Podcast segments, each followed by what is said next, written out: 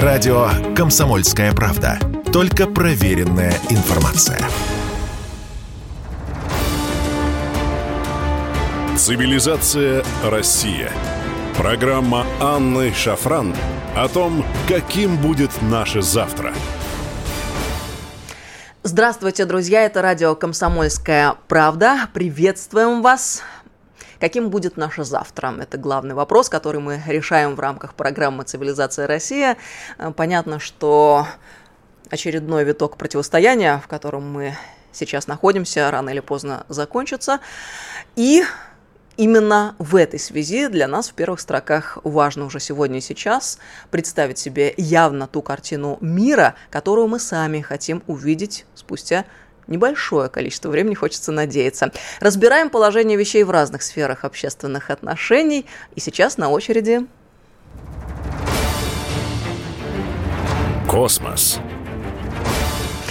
Сегодня с нами Андрей Геннадьевич Ионин, член Совета по внешней и оборонной политике, член-корреспондент Российской академии космонавтики имени Циолковского, кандидат технических наук. Андрей Геннадьевич, здравствуйте. Да, здравствуйте.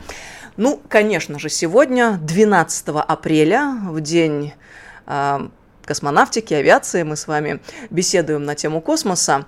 И, знаете, в первых строках хотелось бы вот что отметить. Как же замечательно складываются обстоятельства. Специальная военная операция, которая сейчас разворачивается на Украине, послужила импульсом э, к целому ряду фундаментальных процессов. Ну, мы, например, э, очень долго сетовали на то, что какие-то странные герои у нас.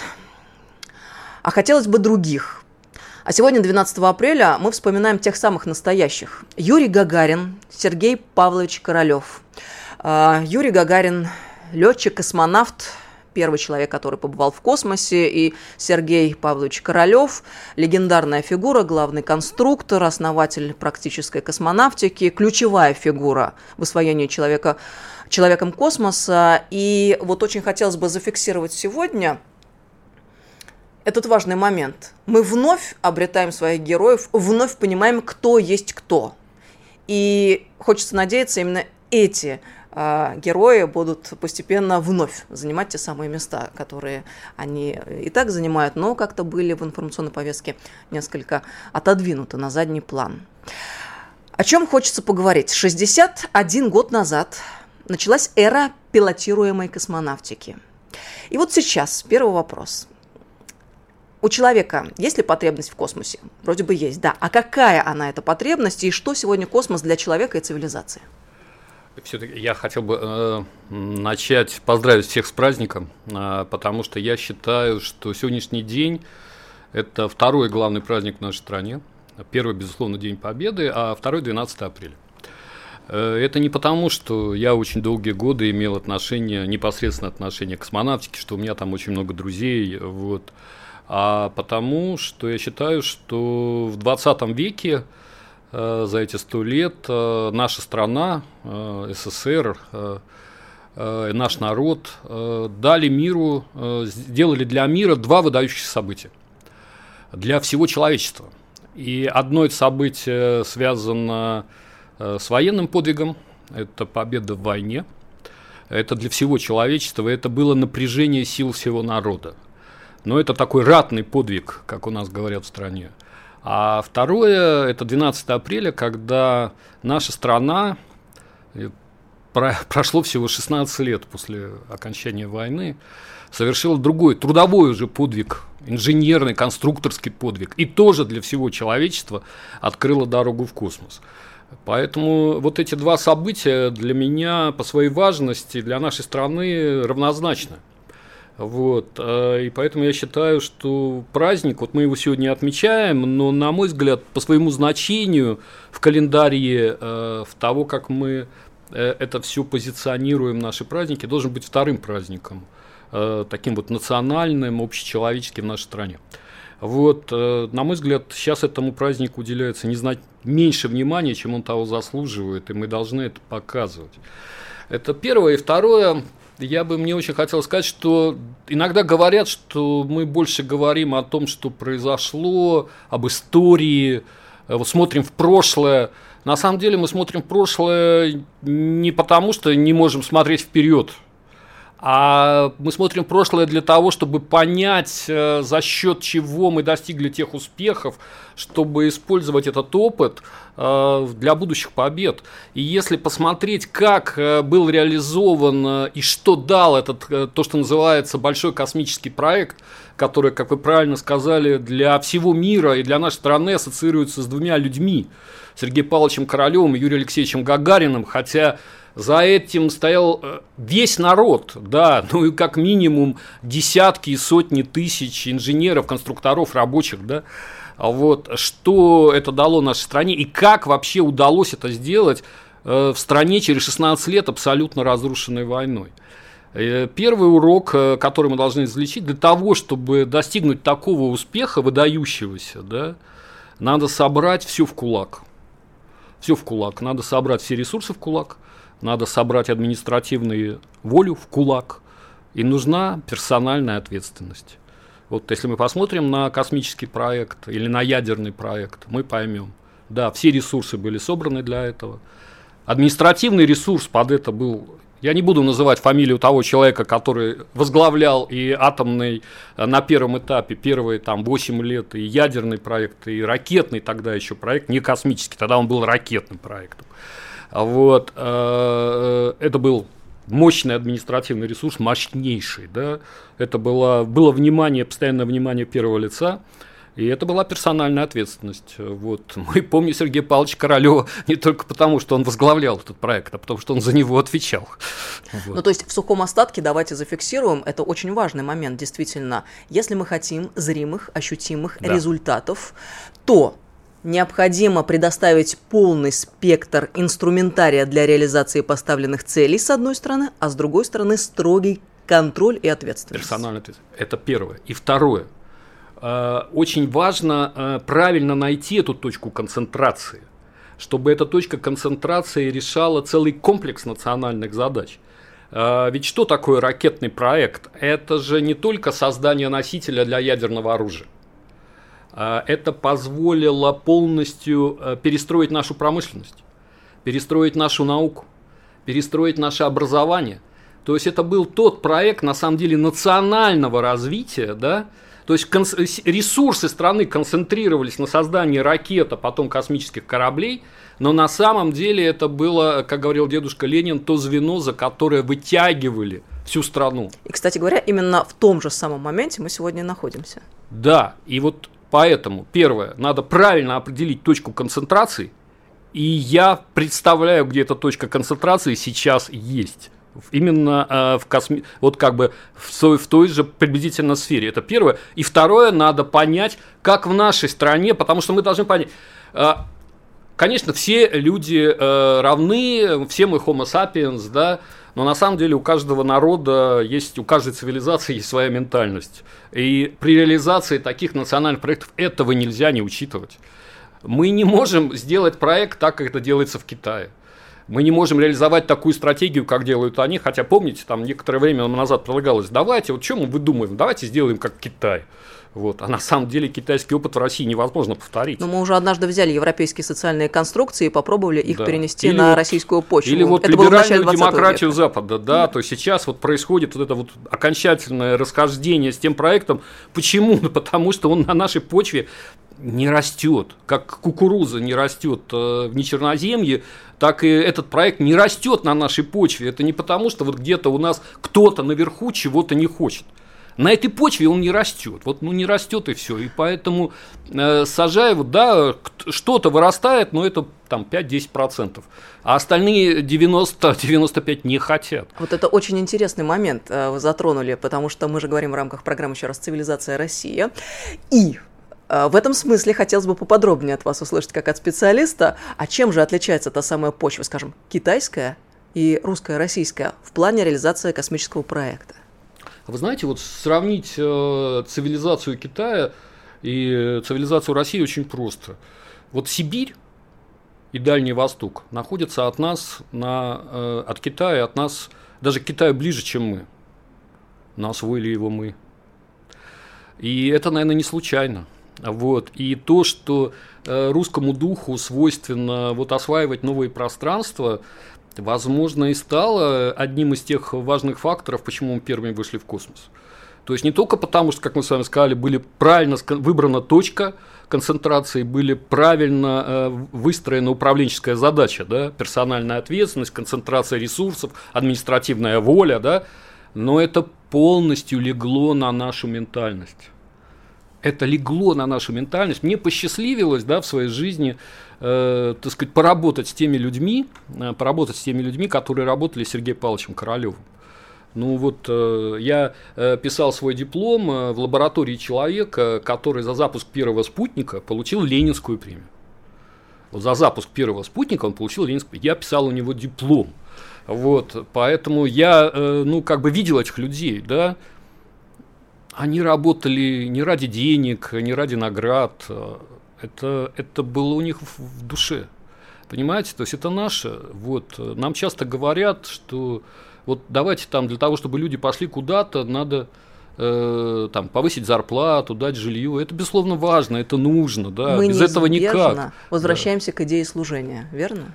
Ну да, ну я-то для меня это вообще как бы особая история, потому что я там почти 30 лет э, служил, да, вот, э, а поэтому ну, для меня это понятно, это профессия, да, это осознание себя, вот, здесь у меня нет никаких противоречий, но я считаю, что это вообще свойство нашей цивилизации. Как да, интересно, но... вот э, слетает вся шелуха, меняется целеполагание, если ты просто хочешь заработать денег как можно больше, это уже все не работает, уходит на второй план. Теперь, если мы хотим победить и решить серьезные задачи, справиться с вызовами, которые перед нашей страной встают, нужно служить Отечеству. Как бы это пафосно ни звучало, но ведь так получается, да? Да, а, а в космос еще не просто служить Отечеству, а служить человечеству. И на самом деле э, это не противоречит первому. Вот, э, потому что, опять-таки, наша страна так устроена, что мы э, вот исторически всем помогали. Даже потом оказывалось в ущерб себе, а мы все равно помогали, спасали. Вот это тоже наша, наверное, ментальность такая. Вот мы прощали тех, кто нас предавал, да, народы, страны, да. Поэтому, а космос, особенно вот тот этап, который сейчас перед нами стоит, потому что э, близкий космос мы уже более-менее освоили, теперь надо двигаться дальше, это Луна, Марс и еще дальше. А там Э, нет национальных задач. И над этой проблемой э, вот уже били, бились все э, космические агентства всех ведущих стран десятки лет. Да? Вот зачем лететь на Луну? Ведь это же надо не просто какой-то технический проект нарисовать, надо это объяснить, избирателям объяснить, объяснить парламентариям, объяснить, так сказать, руководству страны, зачем надо выделять десятки, предположим, если мы говорим о Америке, десятки миллиардов долларов для того, того, чтобы там оказаться на Луне. Что это даст? Вот действительно, что это даст? Вот, а, вот например, часто говорят, а вот же, ну, американцы реализовали, э, вот про Советский Союз мы сказали, что на самом деле этот космический проект дал очень много, по сути, это стало второй индустриализацией страны, причем, заметьте, индустриализацией без тех жертв, которая была э, первая, да, потому что на самом деле, э, да, за счет подвига, но без тех жертв. И это на самом деле очень тоже важный урок, потому что было использование желания прорыва страны, да, это была индустриализация, но кроме до, до того это дало ну просто колоссальный Э, рост патриотизма внутри страны, хотя, конечно, после войны патриотизм, да, но все равно гордости за свою страну, что мы это можем, что мы первые. Вот. А американский проект, э, который был в 1961 году и э, мотивом, собственно, главным э, стимулом принятия решения президентом Джона Кеннеди к реализации лунного проекта Соединенных Штатов э, было как бы понимание, что вот после 1957 года, когда Советский Союз один раз дал космическую оплеуху Соединенным Штатам, в 1961 году 12 апреля, вот 61 э, год назад, вторую оплюху. И Соединенные Штаты оказались в растерянности, весь мир начал сомневаться, что они лидеры вот тогда западного мира, и главным, э, так сказать, мотивом Джона Кеннеди было реализовать такой проект, который именно в космосе бы показал, что Америка не отстает от Советского Союза. И именно так была поставлена задача советникам, найдите такой проект, который бы можно было поставить вот запуском первого спутника, запуском первого человека, и чтобы его можно было реализовать там за разумные деньги в разумные сроки. Там через некоторое время советники пришли и сказали, вот это единственный проект, это Луна. Поэтому единственный э, мотив Соединенных Штатов, почему они тратили эти деньги, был геополитический. Да? Вот, никак, никаких других мотивов там не было. Для Советского Союза это, говорю, был эффект. Это был индустриализация страны, это был патриотизм, это был, конечно, повышение внешнеполитического такого уровня значения страны. Вот. А теперь возвращаясь э, вот к сегодняшнему этапу.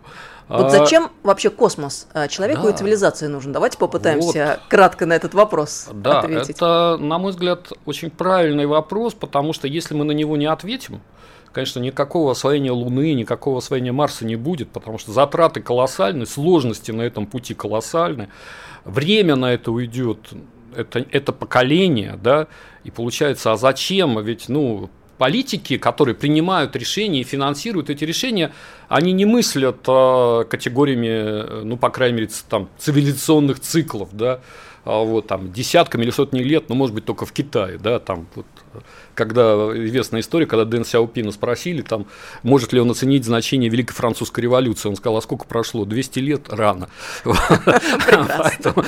Вот, поэтому там, э, может быть, и мыслят такими циклами, а политики на Западе, мы знаем, от избирательной кампании до избирательной кампании, причем как бы э, сначала входит в дела, а потом готовится к следующей, вот там год-два, ну кто же будет, а космический проект это десятилетия, вот, а, поэтому да, и надо понимать, что тогда зачем? Вот. И если вот на эту проблему начинать ее разбирать, мы увидим, что вот сейчас перед человечеством стоит целый набор проблем, а, как объективных, а, так и рукотворных. Вот. Ну, например, да, а, человечество уже значительно исчерпало ресурсы. Эта вот теория была популярна там лет 40-50 назад, называлась там «Пределы роста», да, может, вы слышали, такая книжка была, да, о том, что вот человечество подходит к исчерпанию ресурсов, там, нефти, газа, да, э, вот э, там угля, еще, так сказать, многих, да, там, тоже воды, там, и так далее. Вот, э, и надо с этим что-то делать. Вот. Э, вторая проблема, которая сейчас перед нами вот стоит, и все обсуждают, это проблема, связанная с экологией. Правда, люди забывают, э, так сказать, первопричину, почему это возникла экологическая проблема, потому что э, ее основные причины это сверхпотребление на Западе. Вот. Но про это, что надо вот устранить вот эту главную причину, и тогда как бы экологическая нагрузка значительно снизится. Но про это, естественно, на Западе никто не говорит. Но, судя по всему, эта проблема устранится сама в ближайшее время уже. Да, мы сможем, да, тему, да, за счет, ну, известная история, что во время пандемии экологическая нагрузка там рассеяли появились э, поля смога над, э, так сказать, Соединенными Штатами и Европой, да, э, воздух стал чище, это показывали все исследования. Ну, есть... в силу объективных обстоятельств, да, конец да, эпохи да, суперкапитализма да. не может не привести к смене экономической формации. Да, да, вот. А, а, еще один, на мой взгляд, проблема у человечества возникла, это то, что человечество не может выскочить из этого замкнутого круга сверхпотребления. Вот, а мы, э, ну не мы, сначала цивилизация потребляла товары вот такие материальные, да, а вот, а потом перешло в сверхпотребление информации, теперь нам предлагают сверхпотреблять уже в неком информационном э, как бы такой виртуальном мире, да, впечатлений и так далее. Но это все равно идея сверхпотребления. Человечеству надо предложить что-то другое, но да, большое, бесконечное. Вот, э, потом есть, на мой взгляд, э, проблема, что нам нужно научиться решать общечеловеческие задачи. Вот, нам надо просто некий полигон, где мы могли решать задачи в интересах всего человечества, не в интересах отдельной страны, да, или в интересах отдельного народа, да, а в интересах всего человечества. Вот, кстати, пандемия показала, что Э, мы не, не умеем. Не способны. Вот, э, да, несмотря э, Запад не любит вспоминать, который претендует на роль там лидера и, там, или одного полюса, да, не любят вспоминать эту историю, они как бы сразу забыли, что на самом деле в этот момент лидер оказался не лидером, он тут же спрятался и стал решать только свои задачи вот, а не организовал все человечество на решение действительно этой большой угрозы, там, неважно, там она природная или там рукотворная, да, но он не проявил лидерские качества. Вот, поэтому эти претензии это вот, ну, это одно из показателей того, что претензия это липовая. Вот. Отличная мысль. Давайте ее встроим э, в общую канву. Мы же говорим о том, что вот сегодня, в тот момент, когда мы переживаем эпохальный момент переустройства, Россия выходит э, на передний план, точнее даже обретает новые возможности, скажем так. Если мы видим, есть запрос в мире э, на консервативную повестку, то Россия могла бы взять на себя роль по защите консервативных традиционных ценностей. Это очень нам органично, я, знаете, с одной я стороны. не люблю вот здесь вот слово такое консервативный, потому что оно подразумевает, что некое такое цепля... Э, что цепляются за старое, потому что слово консерватизм есть такое вот, ну, как бы бэкграунд, как говорят. Хорошо, да, но мы, по сути, поняли, да, о чем идет бы, речь. Я бы сказал, за... Здоровые основания, да, на которых зиждется нормальные, да, общечеловеческие ценности, вот, э, да, действительно, которые даны истории, даны эволюции, да, и непонятно, зачем их рушить, что это дает. Вот, э, ну, что дает это, понятно, но тема другого разговора. То есть, с одной стороны, мы могли бы это предложить, а с другой стороны, в рамках э, какой-то общечеловеческой глобальной задачи мы могли бы предложить тему космоса. Вот что интересно в контексте да, вот, беседы. Э, я правда. Есть еще одна, э, одна угроза, про которую в последнее время стали говорить, да, вот все сейчас говорят о развитии искусственного интеллекта, роботов, да, а, и стали говорить, что это э, вытесняет людей из экономики. И э, такое, я это вот э, как бы часто дискутирую на эту тему, говорю, ну вот это же угроза, да, людей вытесняют, ну говорят, ну ничего страшного, ведь это же не первое, это там, это шестой технологический уклад, или это четвертая промышленная революция, ну ничего страшного, как-то вот рассосется. Я говорю, э, нет, не получится, не рассосется, потому что Потому что если раньше было понятно, сразу было понятно, куда люди вытесняются. Вот повышается производительность сельского хозяйства, люди вытеснялись в города на какие-то фабрики. Э, стали повышаться производительность на фабриках, люди стали вытесняться в офисы. А теперь люди, ведь в первую очередь искусственный интеллект и роботы бьют не по э, тем, кто улицу подметает, и не по, э, так сказать, ну, курьерам он в первую очередь бьет по среднему классу, он вытесняет людей из офисов. То есть э, мы видим, э, что перед человечеством стоит, говорю, очень много проблем. Они, говорю, какие-то объективно, какие-то субъективно. Потом еще надо вспомнить, знаете, такой есть риск. Часто говорят, что человечество э, рискует э, погибнуть от какой-то космической катастрофы, ну как динозавры. Человек самоназвался разумным, да, но пока не проявляет такой разумности в, так сказать, жизни, да, и, ну и он должен задумать о том, как цивилизация будет существовать. То есть вот есть много рисков. А теперь посмотрим, а какой путь развития цивилизации в целом, в целом позволял бы все вот эти проблемы преодолеть. И мы увидим, что путь движения человечества в космос решает все перечисленные проблемы. Я повторю, все. Чем больше мы движемся в космос, тем больше у нас ресурсов – Цель э, раз, движения в космос – это новая цель развития всей человеческой цивилизации, причем цель бесконечна, как бесконечен этот космос. Мы решаем экологические проблемы на Земле, потому что человечество начинает уходить, оно меняет парадигму развития и уже свою э, Землю воспринимает как действительно как колыбель и пытается ее сохранить как некий заповедник – роботы, искусственный интеллект в космосе становятся не угрозой для людей, а помощниками для людей, потому что задач становится много, а людей мало. И задачи эти сложные, роботы, искусственный интеллект решают, будут решать их лучше, чем люди, а люди будут, так сказать, двигаться вместе с роботами. Иногда, вы знаете, противоставляют, давайте сначала роботов посылать, а людей не будем. Так нет, роботы должны помогать людям двигаться в космос. То есть мы угрозу от роботов искусственного интеллекта превращаем в плюс. Потом это движение всего человечества, мы находим возможность наконец-то объединиться для решения, потому что в одиночку это не под силу никому. Ну и последнее, если у нас появляется много мест, где человечество существует, угроза какого-то даже космического катаклизма, который погубил динозавров, она тоже будет уже не будет являться для нас угрозой. Потому что у нас появятся запасные планеты, а возможно и весь космос, где мы будем жить. То есть я повторю, что космос, движение в космос в дальний космос решает все проблемы, которые сейчас стоят перед человечеством. Все проблемы. Поэтому движение в космос – это не угроза и не затрата ресурсов. Это, как говорят в восточной философии, путь с большой буквы «П». Это путь для человечества, где мы решаем все свои проблемы.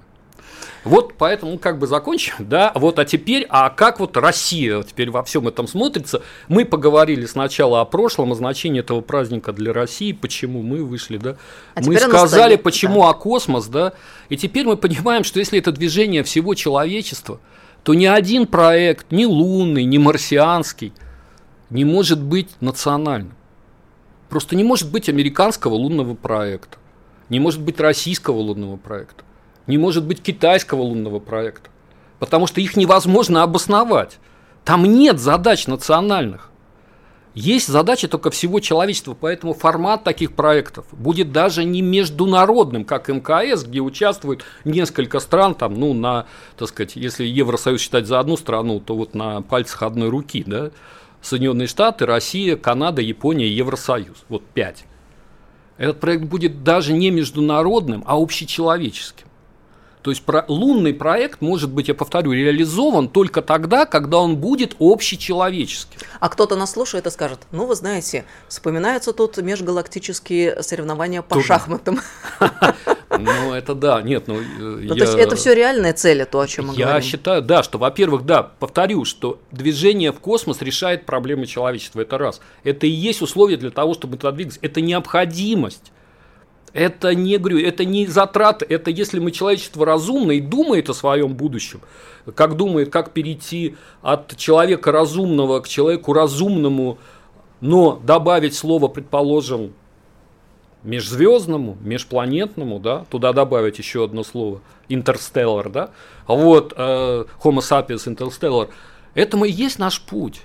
И тогда возникает, а как вот туда двигаться? Ну да? и плюс еще применительно к России, как к цивилизации, почему для нас это важно? Мы в начале программы об этом сказали, потому что у нас менталитет таков и архетипы сознания таковы, что мы нуждаемся в масштабных проектах да. с бесконечными горизонтами. Да, это правда. То есть мы, мы нуждаемся просто вот ментально нуждаемся в этом движении, в преодолении, да, ну, не созданы мы для комфортной жизни, большая часть, ну, не созданы, да, вот, но мы созданы решать вот такие прорывные задачи, там, где требуется действительно решать вопросы эффективности, а не сколько себестоимости, ну, вы знаете, там, ну, не умеют э, не русская ментальность решать задачи снижения себестоимости. Нам это не интересно, знаю по себе.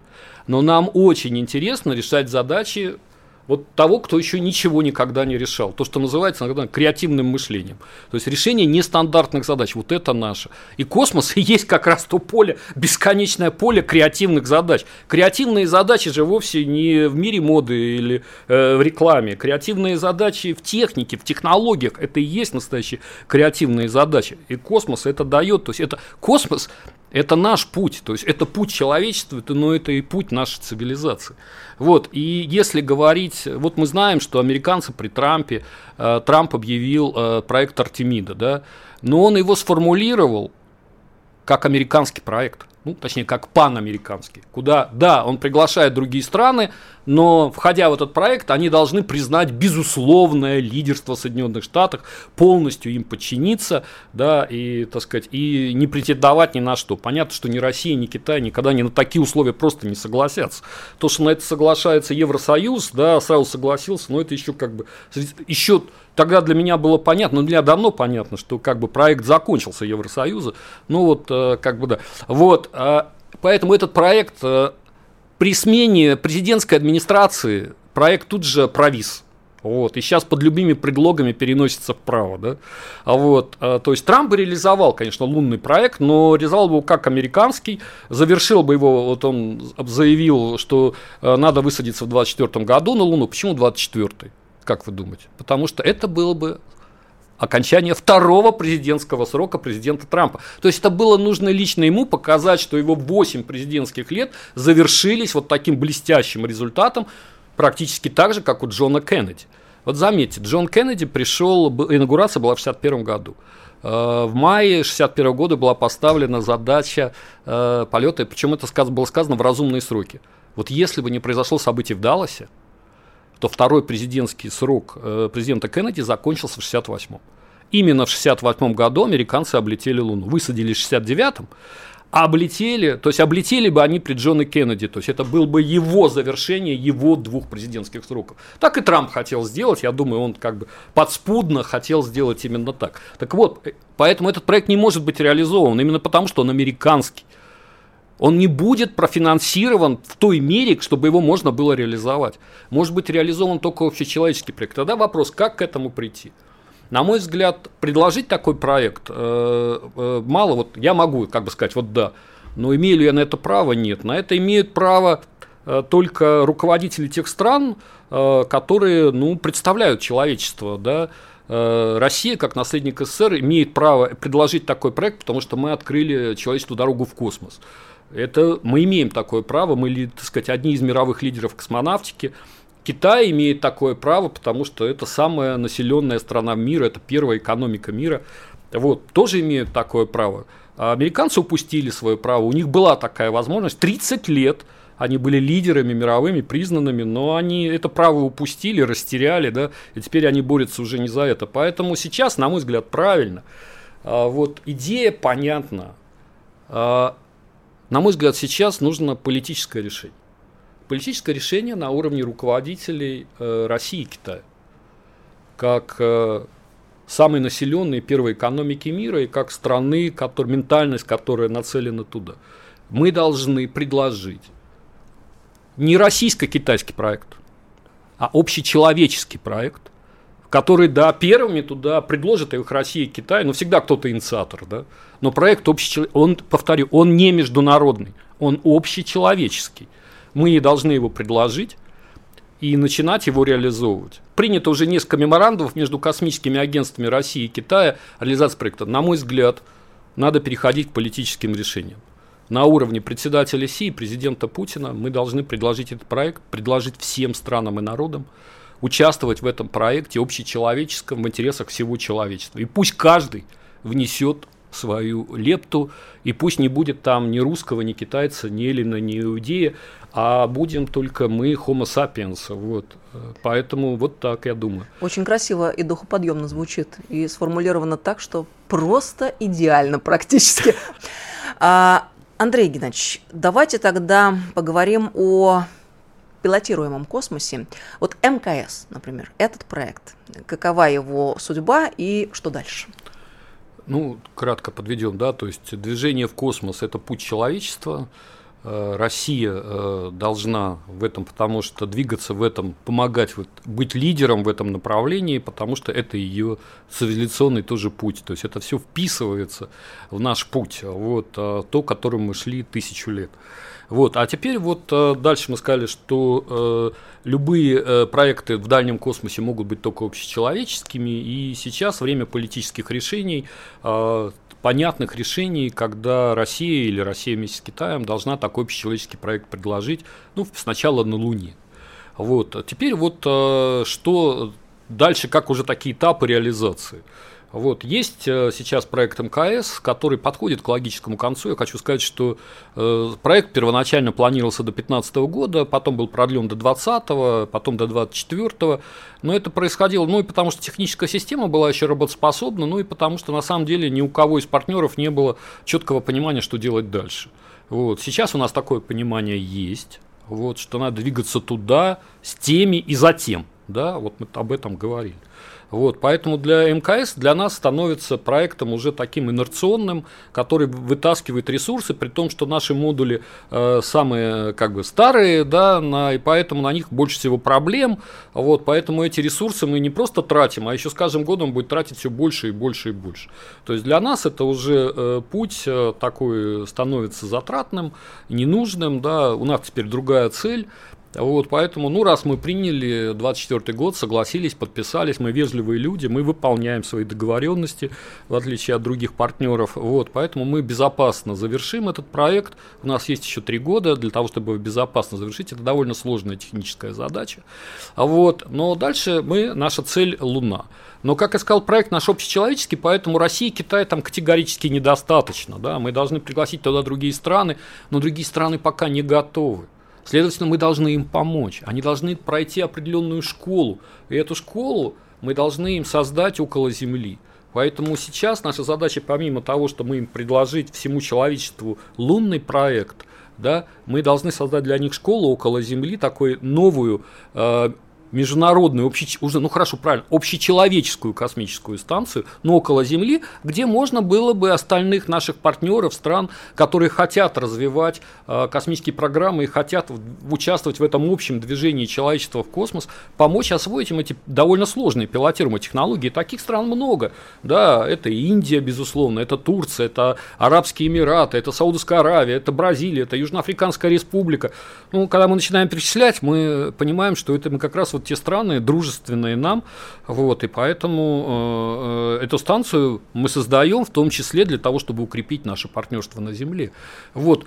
Хотелось бы придумать такой способ, и я думаю, наши специалисты придумают, чтобы те самые наши новые модули, которые есть на станции, которые вот были запущены в прошлом году, это наука и причал, мы могли бы использовать э, как-то для создания этой новой станции, которая, повторю, будет решать на самом деле другие задачи. Это будет школа для наших партнеров, которые, окончив ее, пойдут дальше вместе с нами на Луну. Да, пока туда пойдем вот э, мы с Россией, э, с Китаем, Китай и Россией. А партнеры будут постепенно подтягиваться, сдавая выпускные экзамены в этой школе. Вот.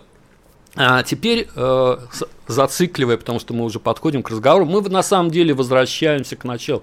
Мы говорили, что в большом космическом проекте надо выбрать очень правильно направление концентрации.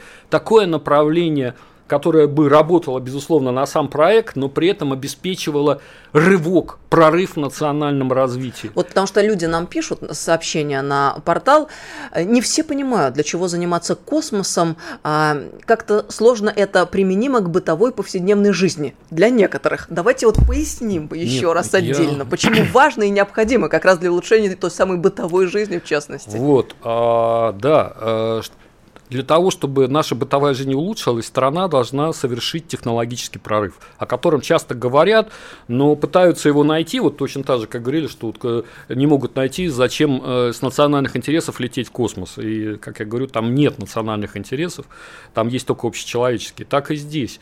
А наша жизнь улучшится тогда, когда страна совершит технологический скачок. И поэтому нам надо найти такую точку в космических проектах, которая позволит нашей стране совершить новый технологический скачок. И такая точка есть. И эта точка будет прямо необходимо для того, чтобы реализовать лунный проект. Если уж совсем по-простому, новые технологии, обладателями которых является то или иное государство, Россия в данном случае, да. дает беспрецедентное преимущество на мировом рынке. Мы становимся э, правообладателем, Я... поставщиком. Э, сразу нас... же после этого запускаются целый ряд смежных отраслей, промышленного производства знаете, и так далее. Нас так на далее. самом деле э, же всего 2% мирового населения, поэтому для того, чтобы нам жить хорошо, хорошо, нам не нужно же э, там 20-30% э, мировой экономики, нам достаточно там 5-6, и в принципе все будет хорошо. И главное, на самом деле, это уровень, общий уровень науки, образования, технологий в стране. Вот. И тогда какой этот проект?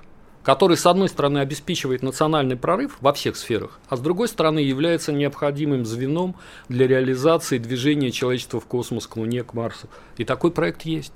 Это то, что называется там, ну, разными словами, э, транспортно-энергетический модуль, ядерный буксир, а на самом деле это соединение впервые в истории человечества ядерных и космических технологий в единую техническую систему. То есть создание ядерной энергетической установки, которая может долгие годы безопасно работать в космосе. И эту энергетическую ядерную установку, мощную, компактную, мы используем для решения различных задач в космосе. Ну, первое, там, для создания каких-то космических производств для создания систем жизнеобеспечения, потому что если мы хотим осваивать Луну, то нам нужны системы жизнеобеспечения. А откуда там брать энергию? Многие говорят солнечные батареи, но просто забывают, что э, 14 суток э, Луна повернута к Солнцу одной стороной, да, а 14 суток другой. Вот, поэтому нам нужно будет 14 суток работать на солнечных батареях, 14 суток надо будет жить на аккумуляторах. Это довольно затратно все. А ядерная установка решает это, да.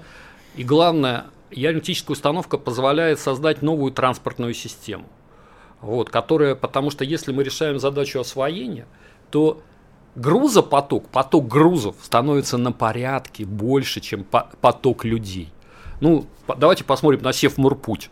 Сколько туда людей перемещается, сколько туда грузов возится. Вот, в принципе, та же история с Луной. Нам нужна эффективная грузовая система. Единственная возможность ее создать, создать ее на ядерных источниках энергии, вот, которые производят энергию, которая используется уже двигателями для создания тяги. И если мы это реализуем, то есть это, этот проект становится необходимым для реализации любого движения человечества в космосе. То есть вот решаем первую задачу. Этот проект необходим. И если мы его решаем, то мы обеспечиваем, поверьте, прорыв всей нашей промышленности на другой технологический уровень. Мы обеспечиваем прорыв нашей науки. Мы решаем даже такую задачу, как освоение нашей Сибири и Арктики, потому что создавая компактные источники ядерной энергии, мы решаем проблему энергии там – то есть это и есть проект национального прорыва, то есть мы нашли ту точку концентрации. Вот этот ядерный компактный источник энергии, который работает в космосе или в сложных земных условиях, там в Арктике, да, с одной стороны является необходимым элементом для движения человечества в космос, а другой обеспечивает прорыв нашей стране на другой технологический уровень. Ну, и я не буду даже говорить, что это другой уровень обороны нашей способности что вот в нынешней ситуации, конечно, не надо забывать. Гиперзвук гиперзвуком, а вот, но э, как-то оружие нам еще понадобится, судя по всему, как предохранитель. Вот, и это другой уровень обороноспособности, то есть мы решаем все, за, все задачи. Но для того, и теперь возвращаемся опять к первому уроку. Мы выбрали точку концентрации, правильно которой решает задачу, обеспечивает национальный прорыв. Теперь мы должны обеспечить здесь концентрацию нашей политической воли, наших политических ресурсов и определить за нее персонально ответственного. Вот так мы завершили этот круг. Э, минута до конца программы.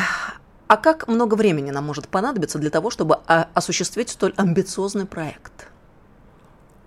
Вы знаете, э, на самом деле, на мой взгляд, это не важно потому что здесь движение, а, Само правильное движение, движение вверх. оно важнее, потому что оно создает другую атмосферу, появляются другие герои. Ведь наши герои, вот э, вы Попутно говорите... решается целый ряд задач. Да, и вот наши герои, -то, они стали героями э, в основном от той атмосферы, которая безысходности в обществе была. Да. Если мы движемся к прорыву, то и герои это получается из прорыва. Вот кому же будут интересны вот эти звезды 90-х и 2000-х. Испугавшиеся вечно, патриоты. Э, вечно шутящие, да, я уже как бы устал от этих зубоскальства. Вот, э, бесконечного, почему, не самого смешного. Вот, э, поэтому вот так. И решаем даже эту задачу, у нас появляются новые герои. Это очень приятно. Мы не знаем их имен, да, пока, но если мы не поставим такую задачу и не будем ее решать, то они и сами собой и не появятся. На самом деле, здесь сегодня... здесь такая и герои творят историю, но и история создает героев. Закончилось наше время. Спасибо вам большое. Андрей Ионин был с нами в этом часе.